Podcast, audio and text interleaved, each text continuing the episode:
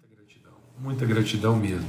Pai, muito obrigado pelo teu amor, gratidão, gratidão por sermos família, por não andarmos sozinhos, não caminharmos sozinhos e porque juntos podemos percorrer esse caminho, avançar, sermos transformados no nosso entendimento, amadurecer.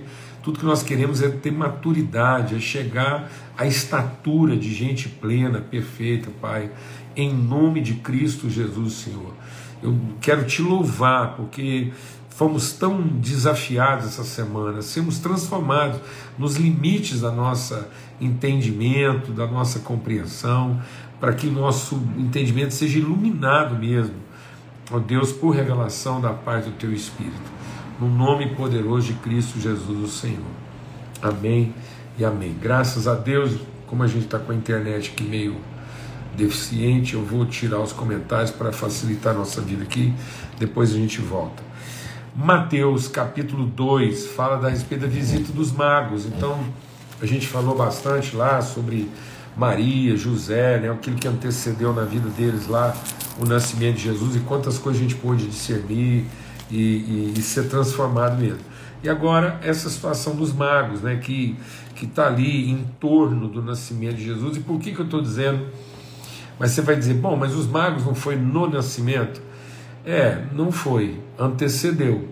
Porque esses magos viajaram cerca de 900 quilômetros então, para estar lá no nascimento de Jesus, para estar lá nos dias lá, né, subsequentes ao nascimento de Jesus, esses homens viajaram semanas, quem sabe meses. Eles vieram da região que hoje é o Irã. Né? É interessante que esses magos vêm daquilo que era chamado de Babilônia. Presta atenção nisso, assim, amados, em nome de Cristo Jesus. Há muita coisa para ser quebrada no nosso coração, na nossa mente, resistências na forma de pensar e que estão nos impedindo de discernir bem o que, que o nascimento de Jesus, como o Cristo de Deus, para reconciliação, né, para nos devolver ao conselho de Deus, ao propósito de Deus significa. Tendo Jesus nascido em Belém do Judéia, no tempo do rei Herodes, eis que os magos vieram do Oriente a Jerusalém é a mesma coisa tá dizendo que eles vieram da Babilônia para Jerusalém. E perguntaram: Onde está aquele que é nascido o rei dos judeus? Porque vimos a sua estrela no Oriente e viemos adorá-lo. Vimos a sua estrela no Oriente e viemos adorá-lo. E o rei Herodes, ouvindo isso, perturbou-se toda Jerusalém com ele. E congregado todos os príncipes, sacerdotes e escribas do povo, perguntou-lhes onde havia de nascer o Cristo. E eles disseram: Em Belém da Judéia, porque assim está escrito pelo profeta. E tu, Belém, terra de Judá, de modo nenhum és a menor entre as capitais de Judá, porque de ti sairá o guia que há de apacentar o meu povo de Israel. Então Herodes, chamando secretamente os magos, inquiriu exatamente deles acerca do tempo em que a estrela lhe aparecera. E enviando-os a Belém, disse: Ide perguntai diligentemente pelo menino, e quando o acharem, participem-me, para que eu também vá adorá-lo. E tendo eles ouvido o rei, partiram, e eis que a estrela que tinham visto no oriente ia adiante deles, até que, chegando, se deteve sobre o lugar onde estava o menino. E vendo eles as estrelas, alegraram-se muito com grande júbilo. E entrando na casa, acharam o menino com uma mãe, Maria, sua, com a sua mãe Maria. Prostrando-se, o adoraram e abriram os seus tesouros. E lhe ofertaram dádivas, ouro, incenso e mirra. E sendo por divina revelação avisados em sonhos, para que não voltassem para junto de Herodes, partiram para sua terra por outro caminho. É, e tendo eles retirado, eis que o anjo do Senhor apareceu a José em sonho, dizendo: Levanta agora, toma um menino e foge para o Egito e fica lá até que eu te diga, porque Herodes há de procurar o menino para o matar. E aí diz assim: é, então Herodes, vendo que tinha sido iludido pelos magos, irritou-se muito, mandou matar todos os meninos que havia em Belém e em todos os seus contornos, de dois anos para baixo, segundo o tempo que diligentemente inquirira dos magos. Está vendo aí? Se ele matou de dois anos para baixo, porque os magos viram a estrela lá no Oriente e vieram, então nós estamos falando assim de uma viagem que pode ter levado um ano ou mais. E aí diz assim: então se cumpriu o que foi dito pelo profeta Jeremias, que diz: Em Ramá se ouviu a sua voz, lamentações, choro e grande pranto. Era Raquel chorando seus filhos e não querendo ser consolada porque já não existiam. O que, que a gente quer compartilhar aqui hoje sobre transformação do nosso entendimento? É que muitas vezes, amado, da forma como nós estamos agindo, é como se nós tivéssemos adquirido a patente da salvação. Parece que os evangélicos, né, os cristãos evangélicos, a igreja romana já fez isso bem antes da gente antes dos reformados, protestantes, né? Mas volta e meia, aqueles que falam em nome de Deus, aqueles que têm as escrituras. Então, primeiro os judeus, depois a igreja que se tornou romana, depois a igreja reformada, agora as, as igrejas atuais e independente da nomenclatura que elas usam para identificar a, a sua forma de doutrina, de dogma e de crença. O fato é que muitos, muita, em muitos momentos na história, aqueles que deveriam ser a instrução, o instrumento, a revelação, a tradução, se tornaram os proprietários da interpretação. A gente, por estar afeito às Escrituras, meditar nelas, e porque Deus nos levantou para ser aqueles que proclamam isso, como era no caso lá os judeus, no caso lá o Herodes, que é um, é um rei judeu, juntamente com seus estudiosos. Estavam passando batido. O rei judeu, com seus estudiosos, os príncipes dos sacerdotes, os escribas do povo, só se atentaram para a possibilidade de que era chegada a hora da revelação do Messias, porque foram alertados por religiosos estrangeiros. Então, magos vindo da Babilônia. Amados, Deus, Deus quer nos falar. Deus quer nos instruir, Deus quer quer quebrar de uma vez por todas as fortalezas que nós levantamos na nossa mente. A forma como nós estamos nos relacionando com as pessoas. O desrespeito. A forma desrespeitosa, a forma aviltante, a forma agressiva, a forma violenta, como que muitas vezes a gente denomina, se refere a raiva, o, o, o desprezo, a insensibilidade com que muitas vezes nós estamos tratando pessoas que sinceramente estão buscando a Deus com aquilo que eles têm. Muito provavelmente esses magos estavam com com pedaços, com, com parte das Escrituras. Alguns acreditam que eles herdaram dos tempos da Babilônia, eles herdaram lá alguns, alguns rolos do livro de Isaías e, com base no pouco que eles tinham, eles entregaram o seu coração nessa busca. E na sua entrega, eles foram capazes de perceber aqueles que tinham lá as Escrituras, eram, eram mestres, sacerdotes da Escritura. E não eram capazes de perceber, perceberam atrasado, entraram depois, e entraram de maneira totalmente equivocada.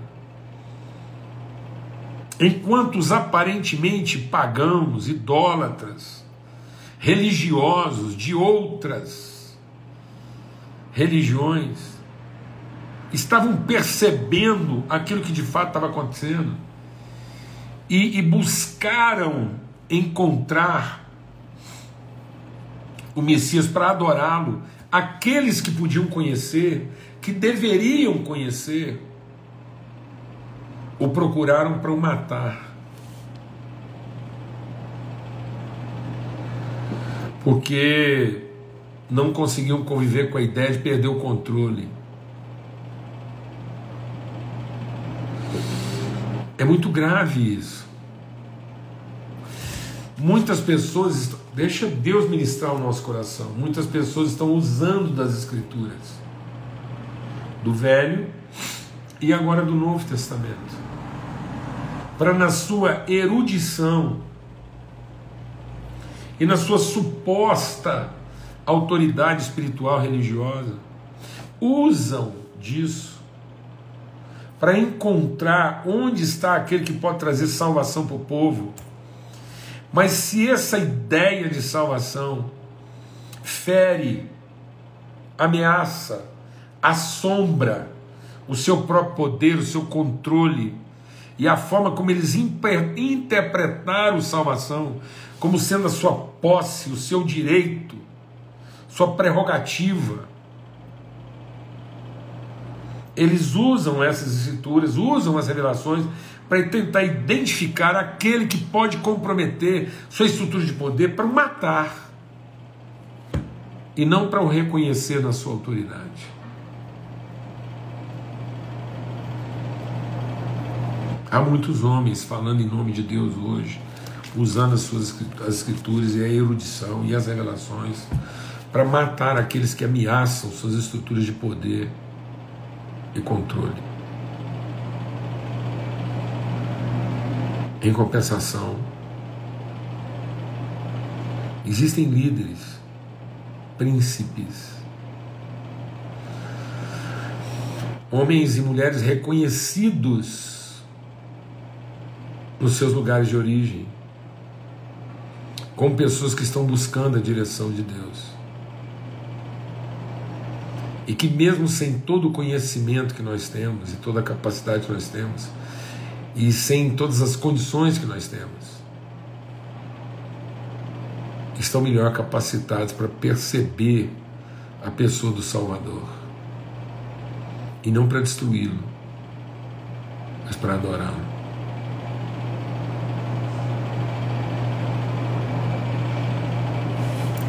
Pensa isso numa relação inversa o que, que tem acontecido conosco?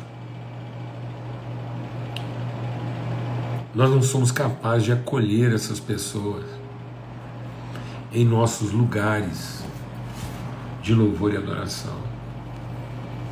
Nós não somos capazes de acolhê-los naquilo que eles já alcançaram de revelação e conhecimento, para que juntos conosco eles possam compreender ainda melhor.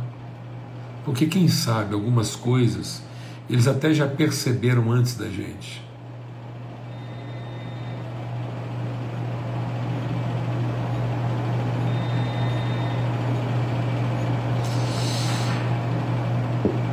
Considerando a possibilidade, fazer uma conta aqui de engenheiro. Considerando a possibilidade que Herodes mandou matar todo mundo que era nascido de dois anos para trás, então, na conversa com os magos, ele inferiu, ele deduziu que os magos estavam viajando talvez há um ano ou mais. Isso significa que talvez, só talvez, os magos possam ter percebido os sinais do nascimento do Salvador, mesmo antes de Maria ter ficado grávida.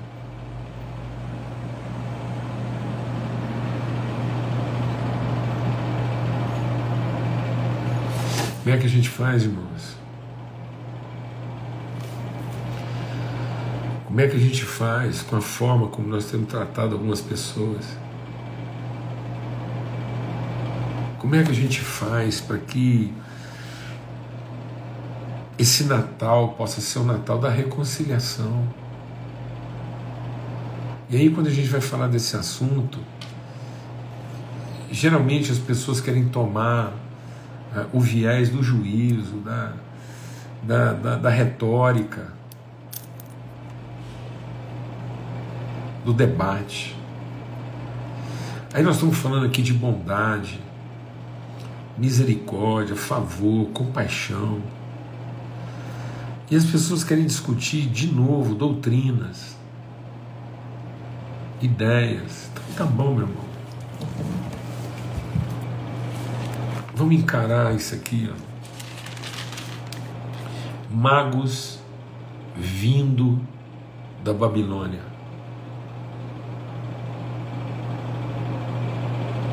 Discerniram, talvez antes da maioria das pessoas envolvidas no processo, que o Salvador ia nascer, que havia chegado a hora. E saíram em viagem se colocaram a caminho da revelação. Talvez antes do próprio José, talvez antes da própria Maria. Por isso eu, eu tenho recomendado para os irmãos o livro lá, Fator Melquisedeque. Aquele livro é uma, é uma desconstrução dos nossos pressupostos religiosos, dessa, dessa franquia de salvação. Nós franqueamos a salvação. Nós patenteamos o direito de salvar. Quem é que salva de verdade? Quem é que tem a patente da salvação na terra? Porque perdemos o aspecto relacional da salvação, perdemos o aspecto da reconciliação, de devolver o conselho de Deus, de que Ele prepara uma mesa na presença dos inimigos. Isso aqui é uma mesa preparada na presença dos inimigos. Estão ali dentro daquele mesmo ambiente. Estão ali dentro daquele mesmo ambiente.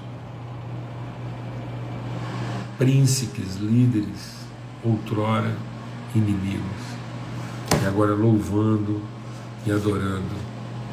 E é interessante que eles viram e alegraram-se muito, com grande júbilo. Entraram na casa, acharam o menino com a sua mãe, o adoraram, abriram os seus tesouros, ofertaram, vieram preparados, não foram pegos de surpresa, se prepararam para essa viagem, se prepararam para esse encontro. Alguns acreditam que quando eles finalmente chegaram lá, já encontraram Jesus com mais de dez dias de vida. E aí diz assim: e sendo por divina revelação avisados Ai, Deus, misericórdia. A gente é muito infantil, né, irmãos? A gente age como menino, pensa como menino, tem medo de menino, né? Herodes, essa, essa, essa criança empoderada, né?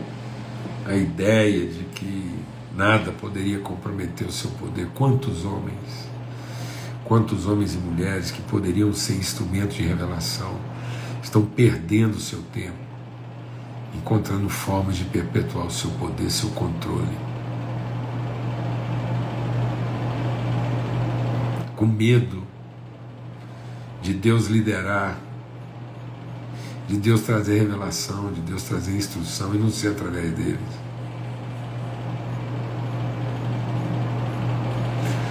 Pessoas que estão dispostas a fazer de tudo para identificar que cabeça eles têm que cortar para poder manter seus impérios, suas estruturas humanas. E por isso tem que identificar inimigos, rotular de inimigos aqueles que muitas vezes, simplesmente porque estão vindo de uma direção oposta da nossa, estão vindo do Oriente. Talvez tenham visto a Deus antes e melhor do que nós. Apesar de não saberem explicar muito bem isso, mas perceberam, perceberam, ouviram. Se você apertasse aqueles magos, eles não seriam capazes de, de, de contar a história do Messias. Eles não eram capazes de, citar todas as promessas. Eles não viveram isso. Mas naquilo que eles conheciam, a entrega deles era tanta que eles perceberam eles perceberam. E responderam a essa percepção. Homens que seguiam a revelação de Deus. Então, em nome de Cristo Jesus, o Senhor, pelo sangue do Cordeiro, por que, que eu quis compartilhar isso hoje à noite? Porque muita gente aqui hoje, muita gente aqui hoje, legal, Bruno, é isso mesmo, quarto mago, quarto sábio, né? Um filme fantástico, você achar aí para ver, muito legal o romance que foi construído. Mas eu quis aproveitar essa reflexão de hoje exatamente na véspera aqui, né, da celebração Natal, quando todo mundo vai se encontrar.